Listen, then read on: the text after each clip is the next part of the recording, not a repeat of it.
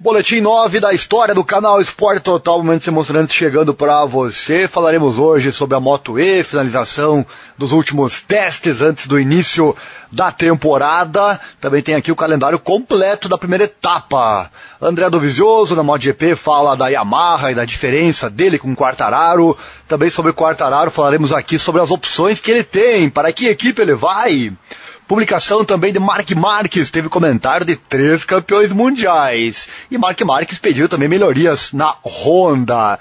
Joan Mir de volta ao topo. No World Superbike falaremos também sobre o ucraniano Ilya Mikhailik e o britânico Scott Redding. Tudo isso em mais um boletim especial aqui do nosso canal. Então, sobe aí no nosso barco e vamos navegar pelas ondas da informação sobre o motociclismo. Deixa o like, se inscreva, aquela coisa toda, assim você não perde nada. Também compartilhe nossos links para que o canal cresça mais e mais. Aqui tem notícia todo dia sobre motociclismo e também a transmissão das corridas. Perdeu alguma? Os links estão aqui na descrição para você. Bom, apesar do fato então que vamos destacar, Eric Granado vem com tudo. O fato que eu falo é que ele caiu no último dia de testes da Moto E. Falamos bastante sobre esse assunto também, Moto E, no boletim de ontem, onde ele inclusive conseguiu o melhor tempo em um momento. Se você perdeu o boletim, vou deixar o link aí para você no card ou no link na descrição. A pista de Jerez de la Fronteira recebeu nestes últimos três dias a categoria da Moto E para a realização dos testes privados antes do campeonato que vai começar justamente nessa mesma pista. Em, e é sempre em conjunto com a MotoGP, Moto 2 e Moto 3 num conjunto de três dias, onde no segundo os pilotos encontraram condições meteorológicas difíceis, que já falamos aqui no boletim de ontem.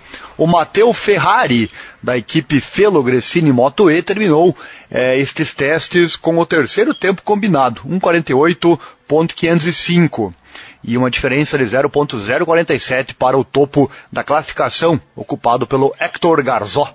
Na simulação de qualificação, Ferrari, que é campeão e vice-campeão da categoria em 2019 e 2020, respectivamente, conseguiu alcançar o Q2. Abre aspas. As sensações com a moto são muito boas. Conseguimos retomar o trabalho do primeiro teste logo a partir do início destes testes, é, melhorando e conquistando o Q2 no primeiro dia e fazendo o terceiro melhor tempo na simulação de corrida de hoje, onde o objetivo não era conquistar posições de topo, mas aproveitar cada volta para nos familiarizarmos cada vez mais com a moto e recolher informações importantes para compreender o que precisa ser feito para melhorar palavras do piloto em comunicado oficial.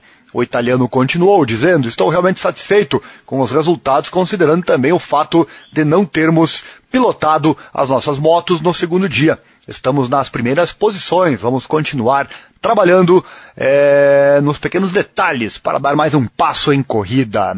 Já o Dominique Eigerter, da equipe Dynavolt Intact GP Moto E, venceu a simulação de corrida na terceira e última sessão do dia 3 dos testes para a Moto E no circuito de Jerez. O suíço cruzou a meta 1.6 segundos à frente do regresso de Hector Garzo, com, da equipe Tech 3 e Racing, com Matia Casadei, da equipe Pons Racing 40, completando o pódio. É, você já pode ter uma ideia de quem vai figurar nas cabeças da Moto E, e com certeza Eric Granado também estará lá. Ele mostrou isso nos testes anteriores, conforme eu já falei, está no boletim de ontem. Caso você perdeu, basta pegar aí no card ou no link na descrição. E como já antecipamos, então, o Eric Granado, da equipe LCR e Team, caiu na curva 1, no meio da corrida. Estamos na expectativa, né, de que, quem sabe este ano, o Eric consiga esse título da Moto E e encaminhe a sua participação em outra categoria, quem sabe, categorias da MotoGP, Moto 2, Moto Moto 3, né? Estamos né, com essa expectativa, ele é um grande talento brasileiro, queríamos ver mais. Estamos felizes já com o Diogo Moreira, mas um outro piloto, e esse piloto é o Eric Granado, seria fantástico, né? O piloto mais rápido no final do teste é Garzo, com o piloto da Tech 3 marcando 1,48,458 para ficar no topo da pilha. No entanto, está perto do topo, com Eigerter apenas 0.022. Olha só as diferenças, né? Atrás, e o Matteo Ferrari, da Felo Greffini Moto I, apenas mais 0.025 em atraso. O quarto mais rápido foi Granado, com o brasileiro a dois décimos de Garzo no final da ação. Por isso eu afirmo aqui, Granado sim vai integrar novamente as cabeças da Moto E, e com mais aprendizado. Né? Ele caiu muito no ano passado, tentou bastante, né? Se não tenta, o povo critica. Se tenta e cai, o povo critica também. Ele optou por tentar, não se deu muito bem ano passado, acabou caindo mais do que deveria, por isso não conseguiu o título, mas olho no Granada este ano e claro, cobriremos tudo aqui no canal. Isso encerra então a pré-temporada da Moto E. Vamos ficar no aguardo do início da temporada. Tenho aqui o calendário para você, é, no próximo GP, no próximo final de semana, ou melhor, não no próximo, no outro final de semana, tem o GP de Portugal em Portimão. Esse não vai ter Moto E, apenas Moto 3, Moto 2 e Moto GP. Tudo com transmissão aqui no canal Esporte Total Momentos Emocionantes. E depois a próxima etapa sim, que é justamente lá em Jerez, lá fronteira, teremos as categorias Moto 3, Moto 2, Moto GP e também a Moto E. Olha só o calendário que eu tenho aqui. Dia 29, na sexta-feira, acontecem o, o FP1 da Moto E e também o FP2 e ainda o Qualify Q1 e Q2. Tudo na sexta-feira. Fique ligado, né? Tá aí os horários para você, os horários de todas estas práticas, né? 13 25 da madrugada ao FP1, 7 e meia a 7,35, né? O FP2, qualificação 11,50 e qualificação 2, 12 e 10. Vamos ficar de olho nesse campeonato. No sábado, 30 de abril, às 11h15, tem a corrida 1 da Moto E. É isso mesmo. Seguirá os moldes do Mundial Superbike. Duas corridas, corrida 1 e corrida 2. Bacana, né? Duas provas. Vamos estudar aqui a possibilidade de transmitir as duas para você aqui no nosso canal. Por isso que seu like é tão importante para que possamos trazer cada vez mais é, transmissões por aqui, mais notícias, quem sabe até aumentar nossa equipe, enfim, precisamos do seu like, da sua ajuda para concretizar isso. No domingo, então teremos a corrida 2. Teremos a Moto 3, a corrida às 6 da manhã, a Moto 2, a corrida às 7h20, voltando agora à, ordem normal, né? Moto 3, Moto 2, depois Moto GP às 9 da manhã e às 10h30, logo depois, na sequência, tem a Moto E vamos estar ligados em tudo isso. Corrida 1 no sábado, corrida 2 no domingo. Tudo também sobre a Moto E aqui no nosso canal. Trocando de assunto, vamos trazer agora a MotoGP. Falar aqui do André Dovizioso que está em maus lençóis com a Yamaha, né? Ele e todo mundo. É, falando então desse assunto, durante as quatro primeiras corridas, Dovizioso conquistou apenas três pontos no que está rapidamente se tornando uma temporada de MotoGP de 2022 para esquecer né, do três vezes vice-campeão, o trivice, né, André Dovizioso com a Ducati naquela época, né? É claro que ainda há muito tempo para mudar as coisas. No entanto, todo fim de semana de corrida parece demonstrar o mesmo nível de forma e desempenho, apesar de ir além em termos de esforço. Palavras dele. Eu esperava um pouco mais. Sinceramente, estou muito desapontado. Palavras do Dovi após a corrida lá em Austin no domingo. Ele segue: Meu sentimento não está melhorando ao tentar reduzir a diferença e não posso estar feliz com isso. Tentei ser consistente, mas quando você não anda de maneira relaxada, você já usa mais energia nos treinos. Então eu não tinha muita energia para a corrida em si.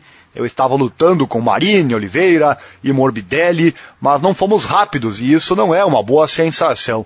No final conseguimos um ponto, mas os 29 segundos é o fato que temos que verificar. A diferença para o topo é grande. Não estou feliz, mas não tive a sensação de ser mais rápido. Palavras então do, do Vizioso.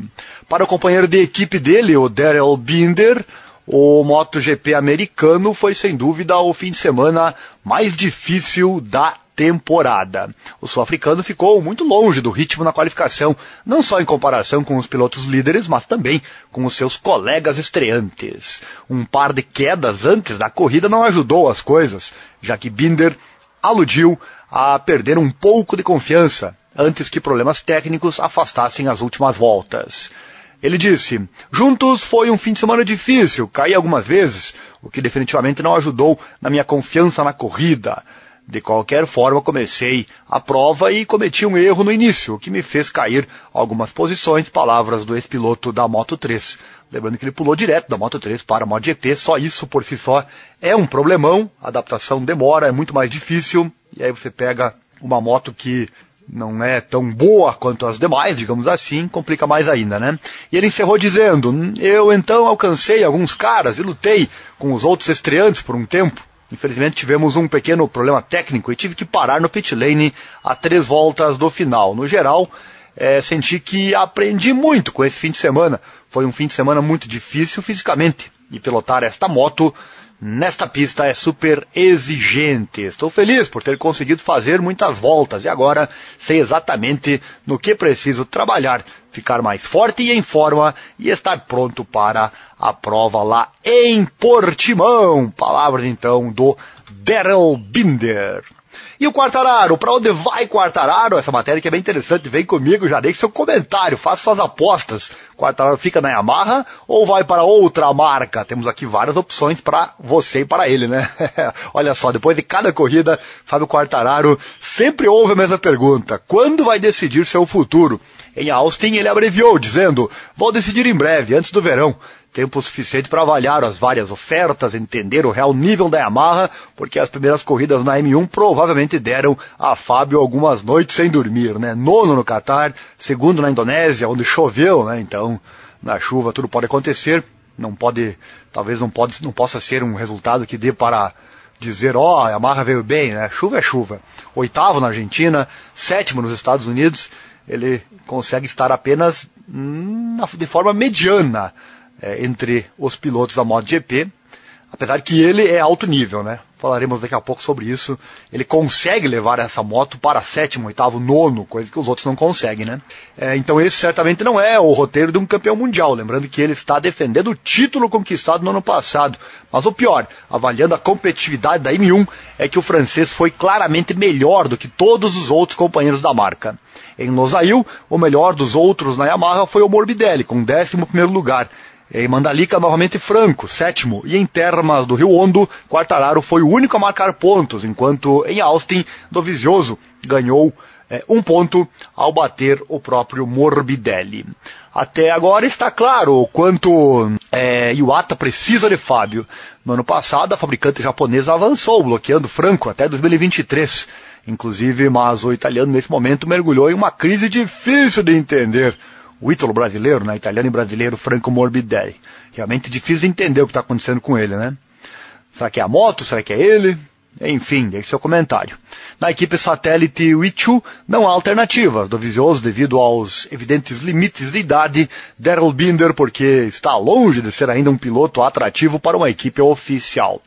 A Yamaha, portanto, em vez de querer, é, deve convencer Quartararo a ficar esperando que com a chegada à Europa a M1 volte ao seu nível habitual e nesse sentido Portimão e Jerez sejam dois campos de prova muito importantes. Mas a Yamaha tem a opção do Toprak Razgatoglu do Mundial Superbike. Já falamos várias vezes aqui sobre isso né, no canal. Mas certamente entre um piloto de MotoGP que já provou que é bom, que é o caso do Quartararo, e um piloto que ainda precisa provar que será bom na MotoGP, no caso do Toprak, certamente a Yamaha vai preferir tentar manter Quartararo. Lembrando que já falamos aqui, Toprak só vem para a MotoGP se for em uma equipe de fábrica e a única opção então para concretizar isso em 2023 é, é justamente na equipe nipônica a Yamaha. Seria então com a saída do Quartararo da Yamaha oficial. Se sai Quartararo, libera essa vaga para Toprak, lembrando que Morbidelli tem contrato até 2023, a não ser que quebre o contrato dele, né? Não sei se fariam isso, mas enfim. Então, é, a única opção para Toprak é justamente se Quartararo sair ou se ele for para outra marca, o que é um pouco difícil, né? Ele segue, ele é da Yamaha, dificilmente trocaria de marca, mas tudo pode acontecer, né? Mas se Fábio decidir buscar então sua fortuna em outro lugar, para onde ele poderia ir? Certamente não na Ducati. Em Borgo Panigale eles já escolheram Banhaia para o futuro e não sabem quem vai apoiá-lo com Bastianini e Martin, os dois candidatos mais prováveis. Sobre, voltando aqui ao assunto Topra, tem um vídeo aqui no canal que fala sobre isso, da questão, ele e o Softoglu, né, que é o seu mentor de carreira, falando sobre é, as, a questão de de, de, de da, da, impondo, impondo condições para para vir para a MotoGP, o vídeo está no card ou no link na descrição. Seguindo aqui, a KTM teria o orçamento para atrair o francês, mas ainda não uma moto consistentemente competitiva. A Aprilia está melhorando, mas ainda não é suficiente para um campeão mundial, além do fato de que é improvável que eles tenham condições de contratar o francês em Noale. Sobre a KTM tem um fato bem interessante. Um engenheiro, tempos atrás, saiu da Ducati e veio para a KTM. Quando ele viu a KTM pela primeira vez, sem as carenagens, ele se surpreendeu. Tamanha é a diferença de uma Ducati para uma KTM. A KTM é muito mais simples do que a KTM. A KTM que é muito mais simples do que a Ducati. Voltando ao assunto, assim chegamos então à Honda. Olho na Honda também, um palpite bom, né? Cujo nome está ligado ao de Fábio Quartararo há alguns meses. Sem dúvida, uma ideia fascinante, mas altamente improvável de ir em frente. O principal problema chama-se Marques. E não porque ele veta seus companheiros. Usar as cores da HRC significa entrar na casa de Marque, em todos os sentidos. O número um não quer ser número dois e desafiar Marques em seu campo embora possa ser uma ideia atraente, pode se tornar um suicídio de carreira ainda mais do que uma aposta. Eu não acho certamente que Mark Marques vá se importar, porque o Mark Marques tem talento para ganhar de qualquer um dentro da Honda. Ele briga com ele mesmo e com a moto, né? Não importa quem seja seu companheiro, a menos que venha então um Quartararo para a Honda e mostre que consegue pilotar aquela moto. É, enfim, seria uma incógnita. Eu confesso que, eu já falei aqui em outro vídeo, eu queria ver umas mudanças, queria ver, por exemplo, Quartararo na Honda, queria ver Mark Marques em uma outra moto, uma Ducati, quem sabe. Queria ver Miguel Oliveira, por exemplo, pilotando uma Yamaha ou qualquer outra moto. Essas trocas são interessantes, né? Seria realmente bacana. Mas lembrando também, sempre requer adaptação. Se Quartararo sai da Yamaha, que é uma moto 4 em linha, e vai para uma Honda, que é motor em V, muda tudo, quem sabe ele precisa de muito tempo de adaptação, né? Haja visto vários exemplos assim que nós tivemos na MotoGP. Mas enfim, a Honda sim é uma opção, mas tem isso da questão do Marques. Se a Honda não quiser mais apostar, continuar apostando todas suas fichas no Marques, quem sabe a vinda do Quartararo possa ser uma boa opção. E inclusive tem um vídeo aqui no canal sobre o salário do Fábio Quartararo. Na sequência eu falo disso. Vou deixar daí um card aí para você de quanto a Honda teria que desembolsar se quiser Quartararo. Não é pouca coisa. Bom, seria bom então para um piloto que está em alta e quer se testar na melhor equipe da MotoGP, como por exemplo Martinho ou Bastianini, mas não para um campeão mundial. Eis a questão, né? Deixe seu comentário, o que você acha? Qual dessas opções você acha que Quartararo deve é, escolher ficar na Yamaha ou partir para KTM, Aprilia, Honda, enfim, Ducati, quem sabe? Falamos aqui que é difícil, mas nunca se sabe, né? É que a Ducati tem as suas opções, né? Bom, tudo que resta é a Suzuki como alternativa à Yamaha. É outra opção importante. Uma moto muito parecida com a M1, ambas têm motor 4 em linha, não teria que ter toda essa adaptação, né? Mas não tem seus pontos fracos. Hoje a Suzuki é melhor que a Yamaha, né? Em primeiro lugar, a velocidade máxima, que é a verdadeira preocupação de Fábio e não só um problema que a Hamatsu mostrou que sabe resolver de forma brilhante. Do ponto de vista de pilotagem, seria a passagem menos traumática. Vinhales fez o caminho inverso foi imediatamente vencedor com a Yamaha. Além disso, com a chegada de Livio Supo, a Suzuki fortaleceu mais uma vez sua estrutura do ponto de vista gerencial após a despedida do David Brivio. Já falamos inclusive sobre o Supo neste vídeo que eu vou deixar aqui no card ou na descrição, né, falando sobre a chegada do Supo de volta à Yamaha. E talvez houvesse um problema, né, o da sua taxa de retenção Quartararo não sai barato, né? E a Suzuki sempre foi cuidadosa em seus investimentos. Uma possível solução poderia vir com a ajuda da Monster, patrocinadora conjunta da equipe do piloto. Dessa forma, o último obstáculo poderia ser superado, desde que Quartararo realmente queira deixar a Yamaha, né? Tem isso também. Certamente ele está pensando, né? Ele quer, certamente ele quer sair da Yamaha porque é um barco furado hoje a Yamaha, né? Será que o campeão mundial vai querer ficar por lá por tanto tempo? Sabe, sei lá, quando a Yamaha vai trazer uma moto realmente competitiva? Imagina embarcar nesse barco furado por mais um ano, né? Difícil. as primeiras corridas europeias o ajudarão então a descobrir há muito antes do início do verão. Certamente os resultados é que vão dar o, o horizonte para o Quartararo, ele vai decidir com base em resultados. Se não vierem, aí meus amigos, certamente ele sai, porque talento ele tem sobrando, né? Já falamos aqui, inclusive, então, sobre valores monetários, e você pode ter uma ideia, então, de quanto o Quartararo pode pedir se ele for realmente sair da Yamaha. O vídeo está aqui no card ou no link na descrição. Já falamos sobre isso, ele já pediu o salário para renovar com a Yamaha. Se a Yamaha realmente quer ele, deveria fechar, né? Agora, porque se não fechar logo, talvez ele realmente saia. Então, encerramos esse assunto perguntando, né? Qual é a sua opinião? Para onde vai ou fica Quartararo?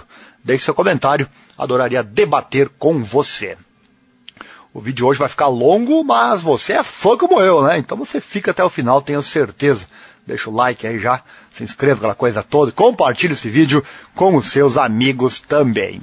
Quero falar agora do, de uma foto postada pelo Mark Marques na sua rede social. Ela mostra que mesmo para o piloto da Honda, a corrida do Texas foi uma prova especial. Ele lembrou isso com uma postagem que recebeu um agradecimento especial de três campeões mundiais. Olha só que legal.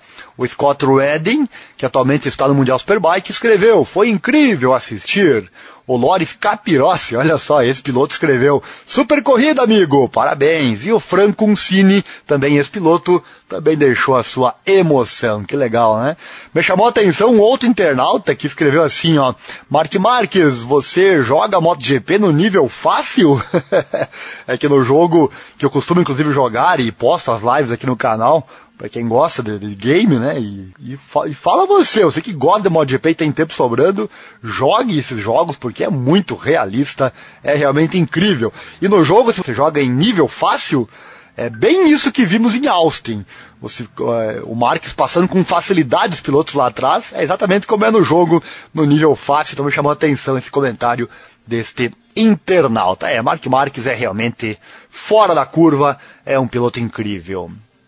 E por falar em Mark Marques, olha só, depois da estrondosa recuperação encetada na corrida em Austin, no último domingo, Mark Marques admitiu que falou com os responsáveis da Honda sobre o atual estado da moto e pediu que esta fosse alvo de melhorias a fim de ser consistente e multifacetada em outros circuitos.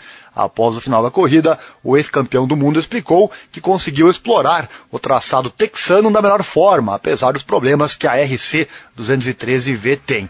Lembrando né, que a Honda neste ano ouviu os demais pilotos, o Nakagami, o Alex Marques, o, também o Paul Espargaró e fez uma moto mais voltada para todos, não só voltada para o Mark Marques, né? Devido a tudo que aconteceu com o Marques, não ter o seu piloto que tem uma moto só para ele, fica complicado para a equipe, né? Então a equipe passou a ouvir os pilotos, já tem vídeo aqui no canal, inclusive, falando sobre isso. A Honda começou a fazer então, fez essa moto voltada ouvindo os demais pilotos. Só que com a volta é, lá em cima do Mark Marques, com a volta super top aí do Mark Marques, parece que a Honda está voltando a, a, regular ela, deixar mais de acordo ao seu piloto Mark Marques. Dá para perceber isso, né? Estão começando novamente a puxar para o lado do Marques. Afinal, quando você tem um gênio na equipe, tudo fica diferente, não é verdade? E, mas mesmo assim o Marques pediu melhorias. Olha só o que ele disse, abre aspas. Um aspecto muito importante é que este é um circuito que conheço bem e que sei exatamente quais são os pontos fracos da moto Forcei e disse à Honda: tem que trabalhar aqui e aqui, se querem ser competitivos nas próximas corridas.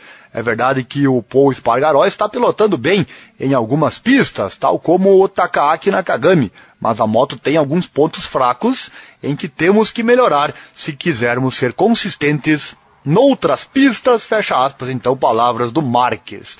Interessante que ele não citou seu irmão nessa fala, né? Mas enfim.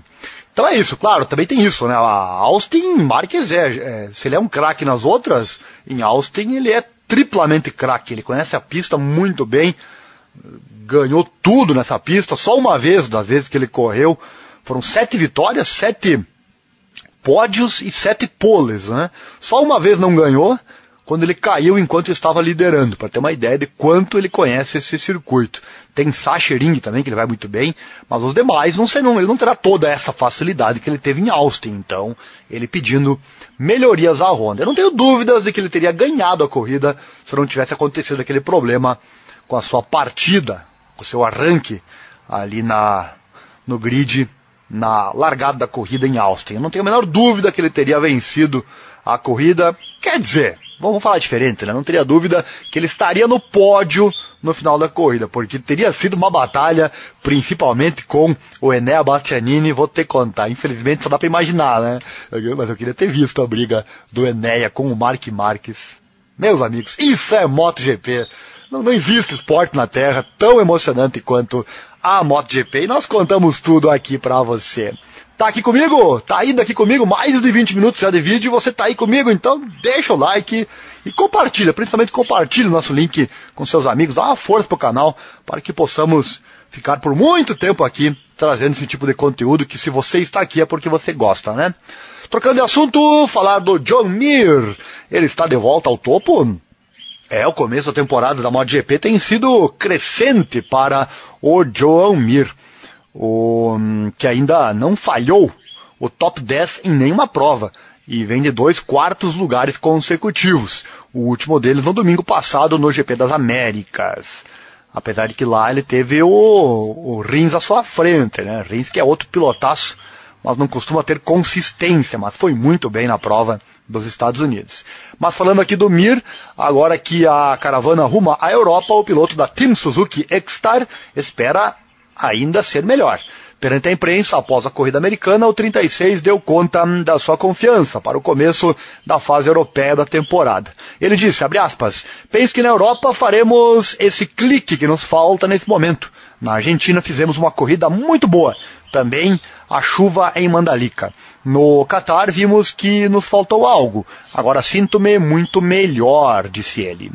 Mir sente que está começando a ter prestações como as do ano do seu título, lá em 2020, e acredita que terá o que é preciso para lutar por uma boa classificação final. Ele disse: começamos a fazer corridas como em 2020, do menos a mais, e a tentar dar 100% do potencial da nossa moto. Continuemos assim. Penso que este ano, se estivermos focados e conseguirmos fazer esse clique com a moto, conseguimos lutar outra vez por boas posições no fim da temporada, fecha aspas. Olho nisso também, né? Ele que já foi campeão sabe muito bem como é. Ele foi campeão em 2020 pela regularidade. Foi um ano como este, 2022, que não tem aquele piloto que dispara, né? Então quem for mais consistente conquista títulos. Olho no Mir, quem sabe seja ele de novo, né? Essa moto é boa e como ele disse, você pegou bem aqui a informação, ela está em escalada, ela está crescendo. Para fechar nosso vídeo de hoje, trazer também informações do Mundial Superbike, lembrando que semana que vem tem MotoGP, mas também tem Mundial Superbike. Vamos transmitir tudo ao vivo aqui para você. É, quero falar aqui do Ilya Mikhailik. Ele estreou no Mundial Superbike em Aragão, ele que é ucraniano, a rodada inaugural, então, da nova temporada, na qual substituiu o lesionado Michael Vandermark na equipe de fábrica da BMW. Apesar de ser uma novidade para ele, conseguiu o oitavo lugar na primeira corrida principal e o décimo quinto na segunda, superando em ambas o seu mais experiente colega de equipe, o Scott Redding. Vou fechar o vídeo, inclusive, com o Scott Redding, hein? o que está acontecendo com ele. Daqui a pouco eu trago as informações. Perdeu as corridas? Vou deixar no card ou no link na descrição. Corrida 1 e corrida 2 do Superbike foi fantástico, meus amigos. Que campeonato magnífico. Ano passado, olha, me arrisco a dizer que o Mundial Superbike foi mais emocionante que a MotoGP. E esse ano tem tudo para ser também. Não tem aquele glamour, eu vejo pelos views dos, das lives da, do Superbike para a MotoGP. Sabemos que o povo é, Maria vai com as outras, né? O povão vai no, no, na fama, né? No que é mais famoso. É, então acaba o Superbike é menos famoso, que é categoria inferior, inclusive, né? Não é, não é a MotoGP, então. Mas meus amigos, quem conhece, quem se permite é, sentir a sensação, a emoção, sabe o que eu estou falando, né? O Superbike é fantástico. Para quem não conhece Superbike, é, a diferença para MotoGP, MotoGP são as motos protótipos, né? Feitas para pista, enquanto que no Superbike é a moto de rua, aquela moto que você usa no dia a dia, a sua CBR 1000, a sua Kawasaki 1000, a sua BMW 1000, a sua Ducati 1000, sua Yamaha 1000, enfim, qualquer uma delas. É a moto de, de, de, rua colocada na pista. Claro, tem algumas alterações, algumas modificações, mas é basicamente, tem até partida elétrica, para você ter uma ideia, essa moto do Superbike. Então é muito bacana de assistir, não perde em nada, na minha opinião, da emoção do MotoGP. Como eu já disse, se perde só em glamour, né? O glamour é diferente. Assim como também se você comparar a MotoGP com a Fórmula 1. Né? Por que a Fórmula 1 é mais famosa? Por que ela aparece na TV mais facilmente que a MotoGP? Por causa do glamour, né? Porque emoção, meu amigo, eu faço cobertura aqui também na Fórmula 1, gosto, sou apaixonado da, pela Fórmula 1, tanto que eu narro as corridas também e trago as notícias, também faço boletins. Mas, meus amigos, a MotoGP é muito mais emocionante, né? Enfim, vamos seguindo, voltar aqui para as motos, falar desse piloto ucraniano, o Mark Bonger, diretor da BMW Motorsport Motorhead, confirmou ao site oficial do campeonato que a participação do ucraniano foi amplamente satisfatória e sólida. Olha só, ele disse, aspas, sabemos o que ele é capaz de fazer. Também é piloto de fábrica para o nosso projeto na Resistência, além de fazer testes para nós, também na Superbike e na produção. Conhecemos ele muito bem. Ele cresceu dentro da família BM, fez uma prestação muito sólida aqui em Aragão. Estou muito satisfeito com isso. Penso que ele ficou um pouco surpreendido na corrida Superpole com esse ritmo imediato em que todo o pelotão está e infelizmente caiu, mas isso faz tudo parte do processo de aprendizagem, fecha aspas, disse ele. A boa impressão foi tal que o responsável admitiu dar outra chance ao Mikaelik, se o contexto o permitir. Ele encerrou dizendo, decididamente estou satisfeito. E se existir outra hipótese, decididamente vou colocá-lo na moto. Imagina a felicidade de um novato que recebe um elogio assim, né? Na verdade, é, nem é um elogio, ou acima de um elogio, é uma realidade. Para fechar o nosso boletim de hoje, falar então, como prometido, do Scott Redding, o que foi que aconteceu com ele. Inclusive tem um vídeo aqui no canal falando dos motivos que levaram o Scott Redding à BMW. Bem bacana, ele que veio, foi a terceira força do Superbike ano passado, nos rendeu pegas sensacionais e simplesmente decidiu ir para a BMW, uma equipe que é mais fraca do que a equipe Ducati. Tem um vídeo então, vou deixar no card ou no link na descrição. Não sei se vai caber esse vídeo, porque é apenas cinco que eu posso colocar, não sei quantos eu já citei aqui. Mas enfim, se não tiver no card, vai estar no link na descrição. Sempre no primeiro link tem tudo que eu falo, todos os links que eu falo estão lá no nosso site informatudo.com.br. Bom, para fechar então o vídeo, Scott Redding e perder Sykes e em seguida contratar o desafiante genuíno do campeonato depois de dois anos na Ducati, Scott Redding, também foi talvez um passo em potencial para performances mais fortes em corridas completas, para muitas pessoas, se não para todos. E ninguém na Superbike esperava milagres da BMW, pois todos viram a mudança de Redding para a BMW como um rebaixamento instantâneo no desempenho, com base em resultados puros e resultados do campeonato das últimas temporadas. Foi o que eu falei, né? A BM e também a Honda, né? Duas equipes que estão bem abaixo das demais no Mundial Superbike, é BMW e Honda brigando pela última posição, enquanto Ducati, Yamaha e Kawasaki brigam pelas vitórias. Está se repetindo o que aconteceu no passado. Redding saiu com um único ponto para o 15º posto no campeonato na primeira corrida. Ele está em 18º no geral. Ele também saiu sem falar com a mídia nas entrevistas pós-corrida. E todos os pedidos para falar com ele após o habitual scrum da mídia após corrida foram educadamente, mas firmemente refutados. Isso se nada mais sublinhou o quão fora de foco o fim de semana da abertura foi parecia ainda pior do que as expectativas já silenciadas de Redding depois dos testes de pré-temporada. Pouco antes do fim de semana de corrida, logo após a estreia do vídeo de lançamento da temporada BMW, muito brilhante e muito bem feito, no andar de cima da luxuosa unidade de hospitalidade da BMW, perguntaram a Redding se as coisas não estavam tão prontas quanto ele queria que estivessem na véspera de uma nova temporada. E ele disse: é, eu esperava que fosse um pouco mais fácil, vou ser honesto, mas todo mundo ficou mais rápido e melhorou também. Então é difícil dar um passo duplo. Há tantas coisas para mudar e se adaptar. Mas é uma temporada longa, vamos aprender mais nas corridas. As corridas são o que importa. Será um ponto forte ou um ponto fraco, não sabemos. E a partir daí precisamos construir independentes da situação, ou independentemente da situação. Palavras dele. Essas foram suas opiniões, então, algumas horas antes do treino livre é, um na primeira rodada. Aragão foi apenas a primeira rodada do campeonato, então uma forte repercussão no desempenho e nos resultados das corridas na próxima etapa em Assen e além fará com que quaisquer críticas e perplexidades atuais sejam discutíveis. Os comentários oficiais de Redding após o primeiro fim de semana foram todo, todos eles a serviço da imprensa da BMW. Mas eles disseram, olha só, abre aspas, este fim de semana não foi o que eu esperava mesmo considerando que tivemos dois dias de testes na segunda e terça-feira. Então chegamos ao fim de semana de corrida e perdemos tempo de volta. Então para mim foi difícil aceitar isso. Trabalhamos muito para tentar resolver o nosso problema, mas nunca conseguimos nada para nos ajudar durante o fim de semana. Foi difícil. Precisamos entender por que foi diferente. Precisamos entender por que estamos sofrendo mais do que com a moto do ano passado. Houve algumas mudanças no motor e na moto. Então precisamos entender por que isso está acontecendo, por que o potencial é maior. Então, na última corrida do fim de semana, eu simplesmente não tinha aderência. Os freios não estavam funcionando tão bem e o motor superaqueceu. É assim que acontece. Não há muito mais a dizer. Precisamos trabalhar, entender e tentar voltar mais fortes porque não merecemos estar nesta posição Fecha aspas, dizia então essa nota que veio do Redding, porém veio, veio por parte da BMW. Para ver como é importante ouvir os pilotos, tudo que eles falam pós-corrida, né? Estamos aqui para isso, trazer estas informações para você. Não teve aderência e também citando a questão dos freios que não estavam funcionando como ele queria, motor superaquecendo, enfim, uma bomba, meus amigos. É complicado. A tal da BMW do Scott Redding.